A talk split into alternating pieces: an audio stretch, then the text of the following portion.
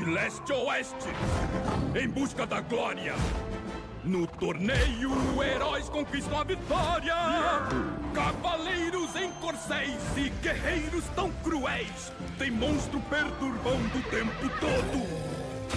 Tem herói e tem lacaio. Tem pirata e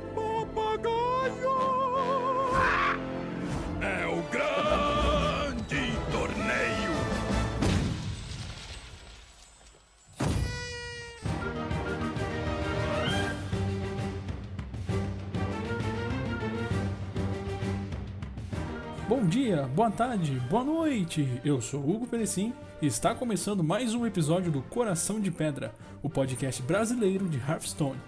E hoje no nosso quarto episódio da série de história, aquela para quem não sabe ainda, que vai tratar sobre todas as coleções e aventuras lançadas para o Hearthstone no decorrer dos anos, vamos falar sobre o Grande Torneio. Isso mesmo. Essa aí foi a segunda expansão lançada para o joguinho, beleza?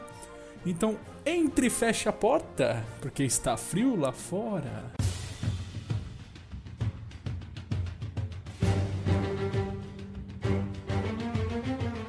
A expansão de O Grande Torneio é baseada no Torneio Argentio, localizado na região nordeste de Ice Town, em World of Warcraft, e trouxe para o Hearthstone nada mais nada menos que 132 novas cartas, sendo que 82 delas eram de classes e 50 cartas neutras. A expansão foi lançada em 24 de agosto de 2015 e veio com uma mecânica bem forte nos poderes heróicos dos personagens. Então, até agora, os poderes heróicos eram imutáveis, né? Não tinha muita variação entre, entre eles. Por exemplo, você mudar para ele ou dar mais dano ou fazer alguma coisa diferente, era uma coisa mais estática. E essa expansão chegou para mudar isso daí. Então tinha várias estratégias para substituir o seu poder heróico por algum outro ou aprimorar ele, esse tipo de coisa.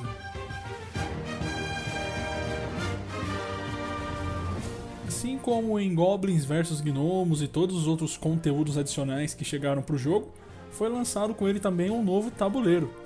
Esse tabuleiro, obviamente, tinha uma temática ali como se fosse um campo de treinamento de um vilarejo, né? Tinha lá quiosque de alimentação, alguns bonecos alvo, né, ali com, com, ar, com flecha encravada nele. E tinha até uma plateia que tinha três bonequinhos no canto ali superior esquerdo que eles reagiam de acordo com as jogadas. Então, por exemplo, acontecia uma jogada de baixar um lacaio lendário, por exemplo, os bonequinhos comemoravam, esse tipo de coisa. Então foi um tabuleiro bem legal para temática. foi lançado também um verso de carta exclusivo para quem fizesse a pré-venda dos pacotes da expansão, né, que tinha lá um pacote de 50 cartas, que se você comprasse, você ganhava esse verso exclusivo e custava 110 reais na época, bem salgado, né? O grande torneio trouxe para o jogo também a primeira nova palavra-chave desde o seu lançamento lá. Tinha aquele conjunto básico, né, grito de guerra, provocar, esse tipo de coisa e chegou com o grande torneio a nova palavra-chave chamada de inspirar. Essa palavra-chave, como já vocês devem imaginar, né, quem não conhece, ela tinha interação com o poder heróico dos heróis. Então, quando você utilizasse o seu poder heróico, o inspirar do lacaio era ativado. Então, nem preciso dizer que surgiu muitos decks nessa mecânica, né, de ter lá cartas com inspirar e você utilizar o seu poder heróico para conseguir alimentar ali a sinergia de tudo. Além disso, dessa nova palavra-chave, né, para carimbar ainda mais a mecânica de batalhas de um torneio, né, que é a temática da expansão, veio também a mecânica de justas que as cartas agora tinham. As justas nada mais são do que você comparar uma carta sua com uma carta do oponente e aqui ganhar mais, né, tipo em termos de valores ali, vamos supor, é, revele uma carta do seu deck e do deck do oponente se a sua tiver o custo mais alto, você compra ela, entendeu? Esse tipo de mecânica foi, foi, foi adicionado ao jogo também para dar mais ainda essa ideia de batalhas de um torneio, né? Um contra um. Esse tipo de mecânica fortaleceu bastante o RNG do jogo, né? Que já era alto. E agora ainda mais você dependia um pouco da sorte ali nessas justas, né? Se você conseguisse vencer ela ali na sorte, 50-50 de chance, né? você ia ser beneficiado por isso. Senão, você simplesmente não ia ter o benefício a mais que a carta ali propunha, né?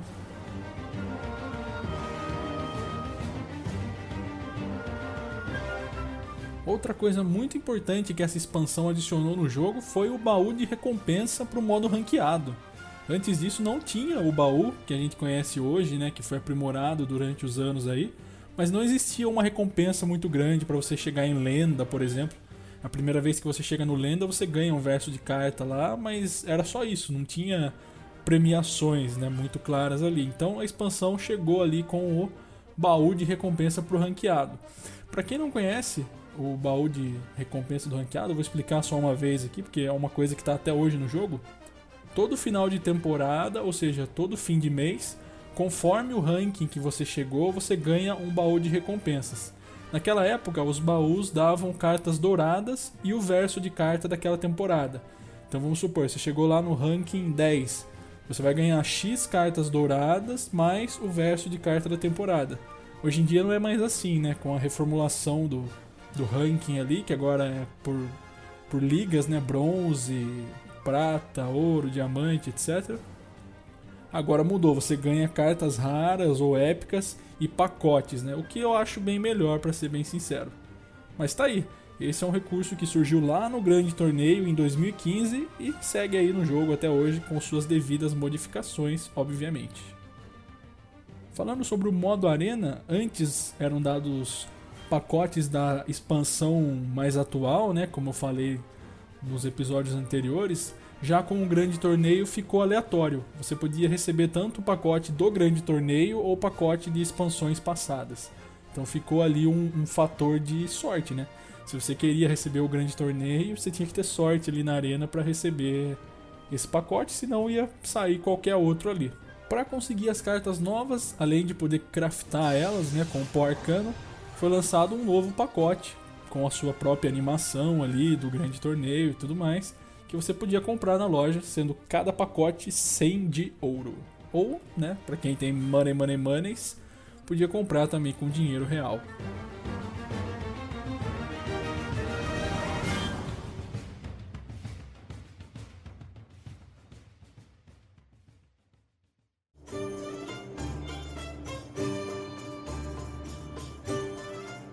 Vamos falar então agora das novas cartas que chegaram com essa expansão. Nesse episódio, pessoal, eu vou adotar uma nova ideologia aqui pro Coração de Pedra, que eu não vou mais falar toda a bendita carta que foi lançada, tá? Eu achei que isso ficou um pouco maçante nos outros episódios, né? Então eu vou mudar um pouquinho isso daí e eu peço para vocês que me digam, né? Se vocês preferem o, o jeito antigo que eu fazia de falar uma por uma das cartas ou se vocês preferem o jeito que eu vou fazer agora. Mas como que você vai fazer agora? Eu selecionei aqui das cartas de classe, por exemplo, eu peguei três de cada classe, ao invés de falar de todas as nove que saíram, né? Então eu escolhi três que são as mais relevantes, na minha opinião, para falar. O mesmo vai acontecer nas cartas neutras. Eu separei aqui por custos e peguei ali as cartas que eu achei mais interessante, que tiveram mais relevância na, na época, na minha opinião para não ficar muito maçante e a gente dar valor ali, focar naquilo que realmente importa e vai fazer o pessoal que jogou na época lembrar e você que não conhece ficar sabendo, ok? Então, começando aqui com o Druida, temos a Raízes Vivas, que é um custo 1, um feitiço, que é escolha 1, cause 2 de dano, aonde você escolher, ou evoque dois brotos 1/1. Isso é uma carta que foi bastante utilizada no Druida, principalmente no Druida de Token. É uma carta que apareceu bastante lá, um bom custo 1, você conseguia já abrir o jogo com dois brotos 1/1 para depois buffar eles mais para frente, era um bom começo. Aspirante de Darnassus, custo 2, 2/3. O grito de guerra é: receba um cristal de mana vazio. E o último suspiro é: perca um cristal de mana. Isso daqui era bem interessante para você começar a rampar, né, lá no começo. Um custo 2, 2/3 é um bom corpo, né, para um custo 2. Então você podia jogar essa carta aqui e já conseguir começar a rampar ali, apesar de que você ia perder, né, o cristal de mana depois. Você conseguia já ter um, um começo ali mais rápido com o druida. por último, a Viana, que é a lendária que veio pro druida. Hoje ela é custo 10, mas na época ela foi lançada a custo 9. E o, a, o efeito dela é: seus lacaios custam 1. E ela é 5/5. Então você jogava essa carta aqui, todos os seus lacaios ficavam custando 1. Surgiram alguns combos de matar o oponente num turno só. Com essa carta aqui você conseguia jogar ela e daí fazer um esquema de ref, refreshar, não é refreshar que fala, né? Seria recarregar os seus cristais de mana com as próximas expansões que saíram, tinham cartas com essa mecânica.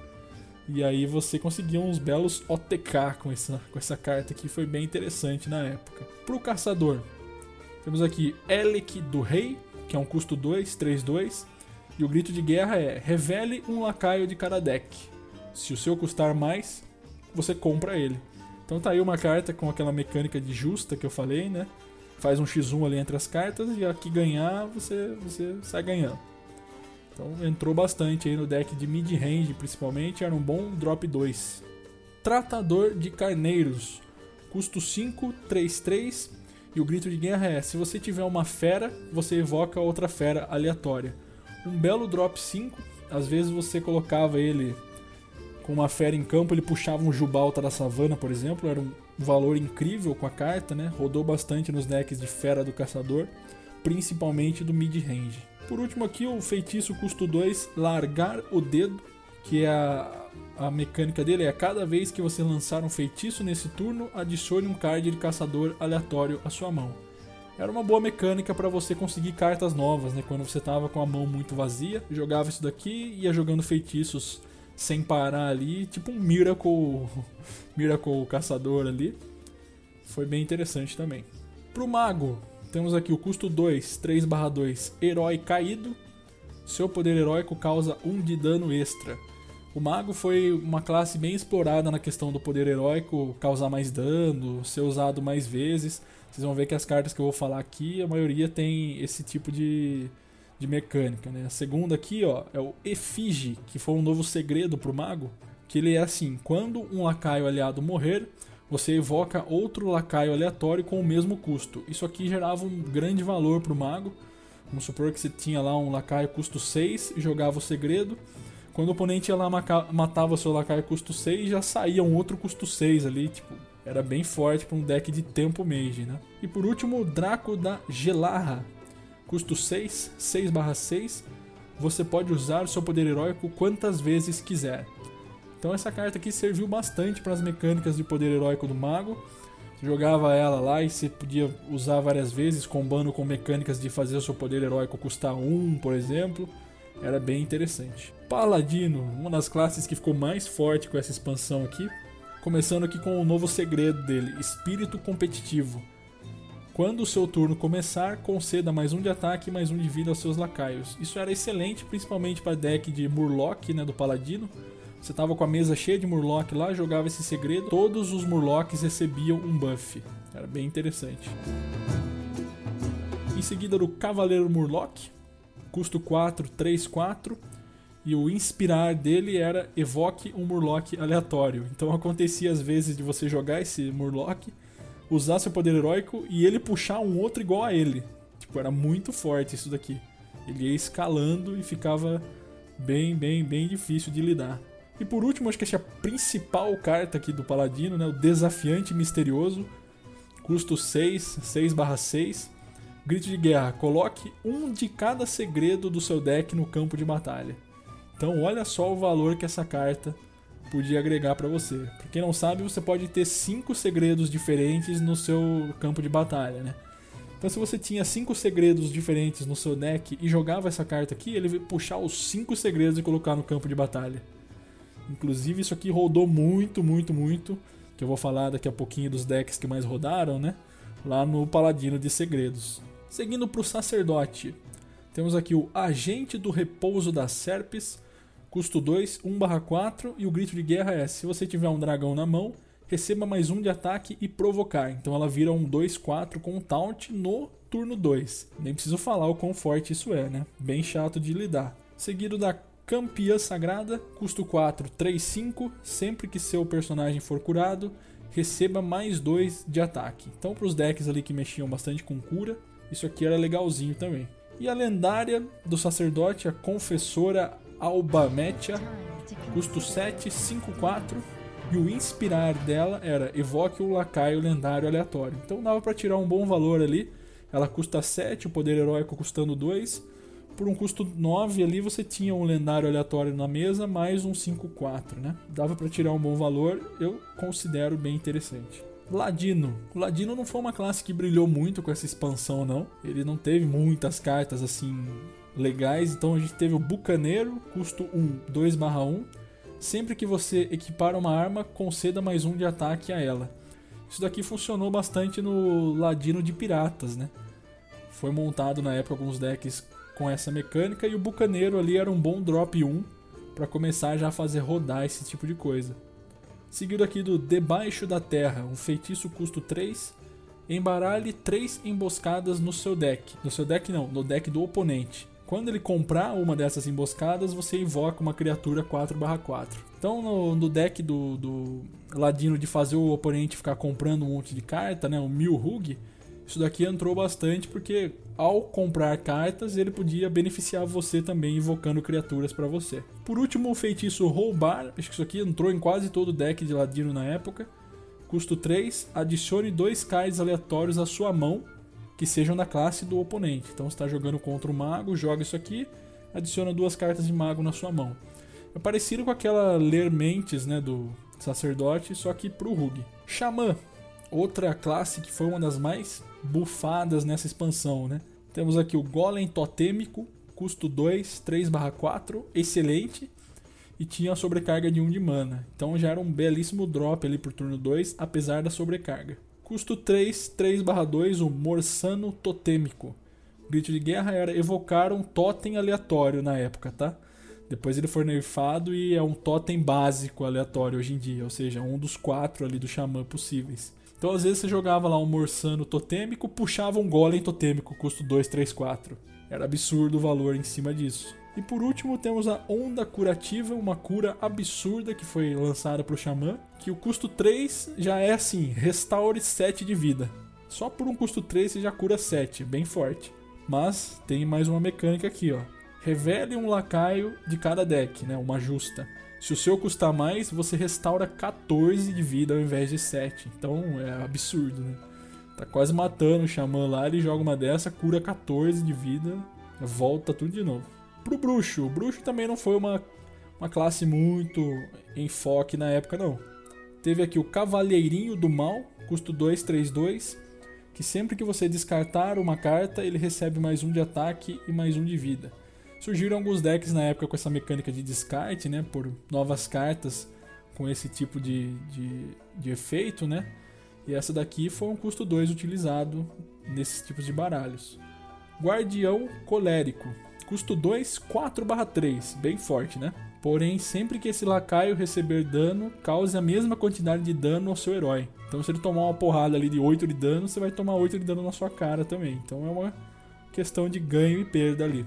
E por último, o Alfrido Crepistala, que é a lendária que veio pro bruxo, custo 6, 4/4. E os cards que você compra com o seu poder heróico custam 0. Então enquanto essa carta estivesse no campo, seu poder heróico ali que você comprasse uma carta, né, que é o poder heróico do bruxo, a carta que você comprou ia vir custando zero. Então dava margem ali para comprar cartas altíssimas que elas iam custar zero e trazer um valor imenso para você.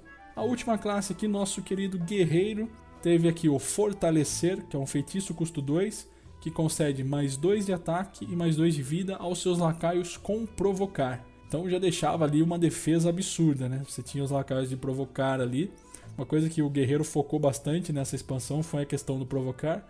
Então essa carta veio bufando tudo ali que tinha isso. Trombar, um feitiço custo 3, cause 3 de dano e receba 3 de armadura. Era um feitiço bom para uma remoção ali da mesa e ainda assim te dá armadura, né? O guerreiro não tinha muito disso, desses feitiços estilo seta de gelo do mago, né? Então chegou o trombar aí para agregar valor. E por último a lendária que veio pro guerreiro, o Varian Ring. Custo 10, 7, 7 e o grito de guerra é compre 3 cards. coloque os lacaios que você comprou diretamente no campo de batalha. Então comprava três cartas lá, se as três fossem lacaio, as três iam pro campo, se fosse só dois lacaios, os dois iam pro campo.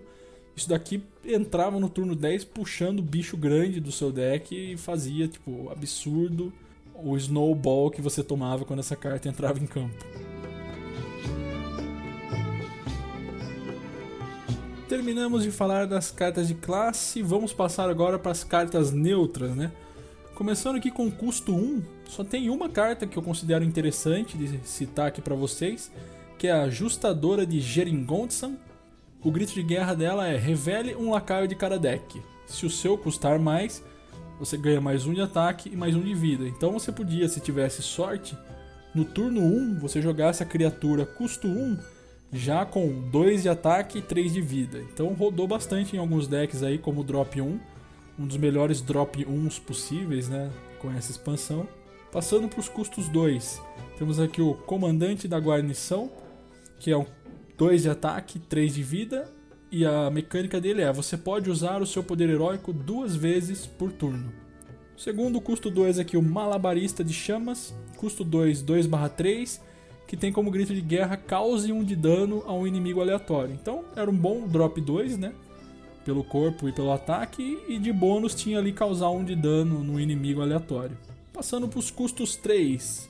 Cavalgante Argentio 2/1 tem investida e escudo divino. Foi uma boa remoçãozinha colocada ali na época, dá 2 de dano sem tomar nada ali, era bem legal ou dá 2 de dano diretamente na face do oponente. Entrou bastante nos decks mais agressivos, né? Face Hunter, por exemplo, já entrava ali batendo e era bem legal depois para remover, precisava de duas porradas, né? Aqui tem duas lendárias no custo 3 que são meio parecidas. A primeira é a Aegis Ruina Treva, 3/4. Sempre que você alvejar este lacaio com um feitiço, você causa 3 de dano a um inimigo aleatório.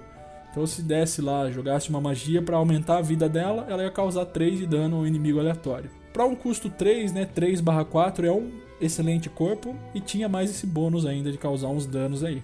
A outra lendária é a Flola Ruina Luz, também é um custo 3, 3/4. E sempre que você alvejar esse lacaio com um feitiço, ela ganha escudo divino, né? Então fica um bom bônus aí para o custo 3. Seguindo aqui o Regente do Punho de Prata, que usou bastante no Paladino, né? 3/3 e o inspirar é evoque um recruta do punho de prata 1/1, que é aquele poder heróico do Paladino, né? Da criatura 1/1. Custos 4, temos aqui cavalo de guerra 5/3 e ele faz o seguinte: o grito de guerra é revele um lacaio de cada deck. Se o seu custar mais, você ganha investida no cavalo de guerra. Então ele já podia entrar batendo ali com 5 de dano só por 4 de mana. Dama do Lago 2/6, seu poder heróico custa 1. Essa carta aqui possibilitou muitos combos de poder heróico lá do cara pagar menos para usar, né? Então eu achei interessante colocar aqui também. Guardião do Crepúsculo, custo 4, 2/6, e o grito de guerra é: se você tiver um dragão na mão, receba mais um de ataque e provocar. Então você podia ter ali um custo 4, 3/6 com provocar. É um bom valor isso aqui. Chegou no deck de dragão assim, uso obrigatório praticamente. Custo 5. Temos aqui o Campeão Mukla para decks que, que você tinha muitos lacaios na mesa, né? Zulok, Murloc Paladino, Murloc Xamã, esse tipo de coisa. Isso daqui foi bem utilizado porque ele é 4 de ataque, 3 de vida. E o inspirar dele é conceda mais um de ataque, mais um de vida aos seus outros lacaios. Então, com a mesa cheia lá, jogava ele, usava o poder heróico, bufava todos os lacaios da mesa. Podia dar um bom efeito bola de neve isso daí. Campeão do Nexus Sarad. É uma lendária que chegou 4/5 e o inspirar dela é adicione um feitiço aleatório à sua mão é um bom corpo ali para um custo 5, com esse bônus aí que você pode conseguir uns feitiços legais usando seu poder heróico. Por último dos custos 5, que eu considerei relevante, o Cavaleiro de Corda, custo 5, 5/5. É um mecanoide, né? Então o grito de guerra dele é conceda mais um de ataque, mais um de vida ao mecanoide aliado. entrou como um drop 5 forte ali para decks de mecanoide. Então, fechamos os custos 5. Passando para os custos 6 agora. Justicar Veras. Essa daqui, sem sombra de dúvidas, a principal lendária adicionada com essa expansão. 6 de ataque, 3 de vida. E o grito de guerra dela é nada mais nada menos substitua o seu poder heróico inicial, né? Você vai substituir ele por um poder melhor. Que seria um poder melhor, né? Um poder melhor, cada classe tem a sua melhoria de poder heróico, mas eu vou dar um exemplo aqui. O poder heróico do mago, por exemplo, ele custa 2 de mana e causa 1 um de dano onde você escolher, certo? Essa carta transformava ele, pelos mesmos custos 2 de mana, causar 2 de dano no alvo que você escolher. Do caçador, por exemplo, custa 2 de mana, causa 2 de dano no herói inimigo. Passava para 2 de mana e 3 de dano no herói inimigo. Então, isso daqui entrou em quase todo o deck, tá? Quase todo o deck da época. Você aprimorar o seu poder heróico ali era fundamental pro meta da época. Mestre Justador. 5/6 e o grito de guerra é revele um lacaio de cada deck. Se o seu custar mais, receba provocar escudo divino. Então, podia ser um drop ali 6, 5/6 com provocar escudo divino extremamente forte, né? Tem aquela carta neutra do conjunto clássico que é 4/5 com provocar escudo divino pelos mesmos 6 de mana, né? Essa aqui seria um 5/6 com provocar escudo divino. Então, tivesse sorte ali, podia tirar um belo de um valor. Dos custos 7, Capitão Celeste Crag, que é uma lendária, né, pirata, que tem como investida custar um a menos para cada pirata que você tenha. Nessa época eles tentaram botar um pouquinho de lenha na fogueira ali dos decks de pirata, né, fazer tentar criar o jogo ali, as pessoas fizessem deck de pirata, mas não virou muito não. Até tentaram ali com o Ladino, mas ficou meio, meio morno ali, sabe? Não era tão eficiente. Mas enfim, uma coisa legal desse, dessa carta é que investida em inglês é charge, né? Charge. Igual o chocolate lá, que não tá patrocinando o programa, mas tudo bem. E em inglês ela ficou tipo charge, sabe? Como se fosse um pirata falando arge. Então foi uma coisa legal que veio na carta, um trocadilho do carilho aí. Tem uma outra lendária aqui do custo 7, o Gargagelo 6/6, é um dragão, né? O provocar. E o último suspiro dele é: se você tiver um dragão na mão, cause 3 de dano a todos os lacaios. Então, um drop consistente aí pro custo 7, né? E ainda podia limpar a mesa até, se você quisesse. Dos custos 9 eu não considerei nenhum interessante, então nem vou citar. Tem só dois custos 9 aqui, eu achei meio meh. Passando o custo 10 aqui, o Gigante de Gelo, o novo gigante trazido com a expansão, que ele é 8/8, como qualquer gigante, e custa 1 a menos para cada vez que você usou o seu poder heróico no jogo. Então isso daqui entrou em vários decks, né? Conseguia baixar ele logo de tanto usar o poder heróico. Mostrou-se muito presente ali em muitos decks.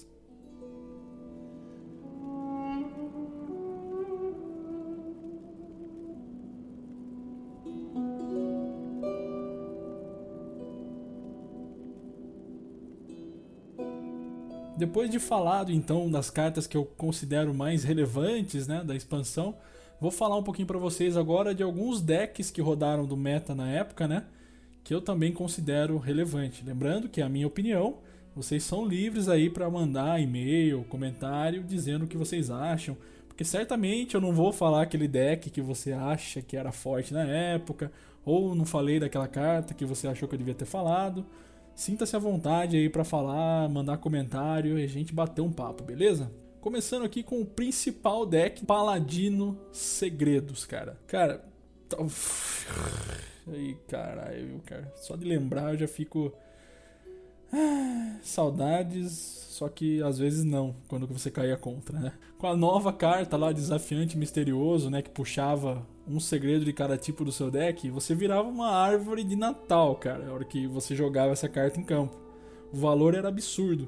E aí o oponente tentava te atacar, os seus segredos ali ativavam, um segredo combava com o outro, cara, ficava muito louco. E também o Cavaleiro Murloc acabou entrando nesse deck, né? Você usava o poder heróico ali, quando puxava outro Cavaleiro Murloc era um absurdo. Xamã de Totem. Surgiu na época aí, fazia bastante uso das cartas novas, né, que evocavam totens como o Morsano Totêmico lá, que puxava um totem aleatório, e também o Golem Totêmico, custo 2, 3/4, né, que era muito forte. Então jogava o Morsano Totêmico ali, se puxasse o Golem Totêmico era absurdo. Também tinha a mecânica né, desse deck de você buffar as criaturas quando você usava o poder heróico, né? Então tinha lá carta custo 5, 3/6, que dava mais 2 de ataque para todas as suas criaturas. Então, com a mesa cheia de totens ali, de um monte de coisa, você usava isso daí e acabava de matar o oponente. Seguindo para o Mago de Poder Heróico. Foi bastante presente na ladder, o Mago foi um dos que mais recebeu né, cartas para brincar ali com poder heróico. Então tinha o, o herói caído lá, que fazia o seu poder heróico dar mais um de dano. O Draco da Gelarra, como eu falei, que você podia usar seu poder heróico quantas vezes você quisesse, enquanto tivesse mana para isso. E sem contar, né, tudo isso combinado com o gigante de gelo, que custava menos para cada vez que você usasse o poder heróico, ficava ali um deck bem consistente para ser utilizado. Fazer aqui duas menções honrosas pro Guerreiro Controle e pro Sacerdote de Dragões. O Guerreiro Controle ele já existia, mas recebeu cartas novas aí para aprimorar ainda mais o deck, né? Tanto ajuste Carveras para ele aprimorar o poder heróico e ganhar mais armadura ainda, ficar mais difícil de matar, quanto outras cartas de provocar, né, para você buffar os seus lacaios de provocar, então você montava uma defesa ali extremamente difícil de passar, né? E o Sacerdote Dragões, que também já existia, né, surgiu mais fortemente lá em Montanha Rocha Negra, recebeu cartas novas para aprimorar ele e deixar ele ainda mais forte nessa mecânica de dragões, né? Que nem eu falei lá do custo 2, o Agente do Repouso da Serpes, que era absurdo para um custo 2, né? Se você tivesse um dragão na mão, ele ia ficar um 2-4 por 2 de mana.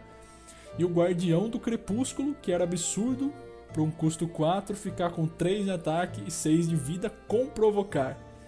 Então, esses foram os decks que eu lembro da época que eu achei mais mais tipo legal de você usar, mas também chato de cair contra, porque eram bem fortes e bem eficientes.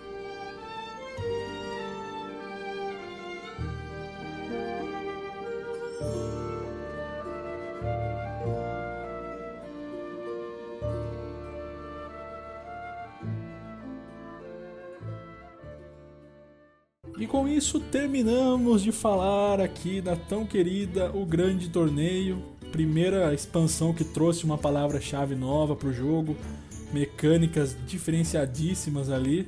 Eu lembro dela com muito carinho na época, aproveitei bastante quando saiu e deu margem aí para novas criações que a gente vê até hoje no jogo. Eu considero uma das expansões mais importantes, sem sombra de dúvida. Queria agradecer pela paciência de você que escutou aqui até o fim. Espero que tenha gostado, né? Você que não conhece essa expansão, passou a conhecer aí. E você que já conhecia, passou a relembrar um pouco de como foi na época, né? As principais cartas e tudo mais.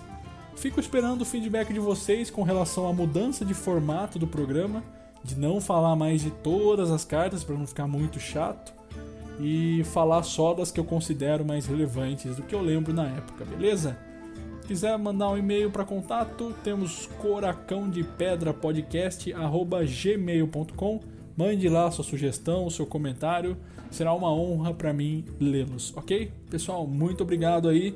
Adianto para vocês que no próximo episódio da série de história vamos falar sobre Liga dos Exploradores. É, isso mesmo.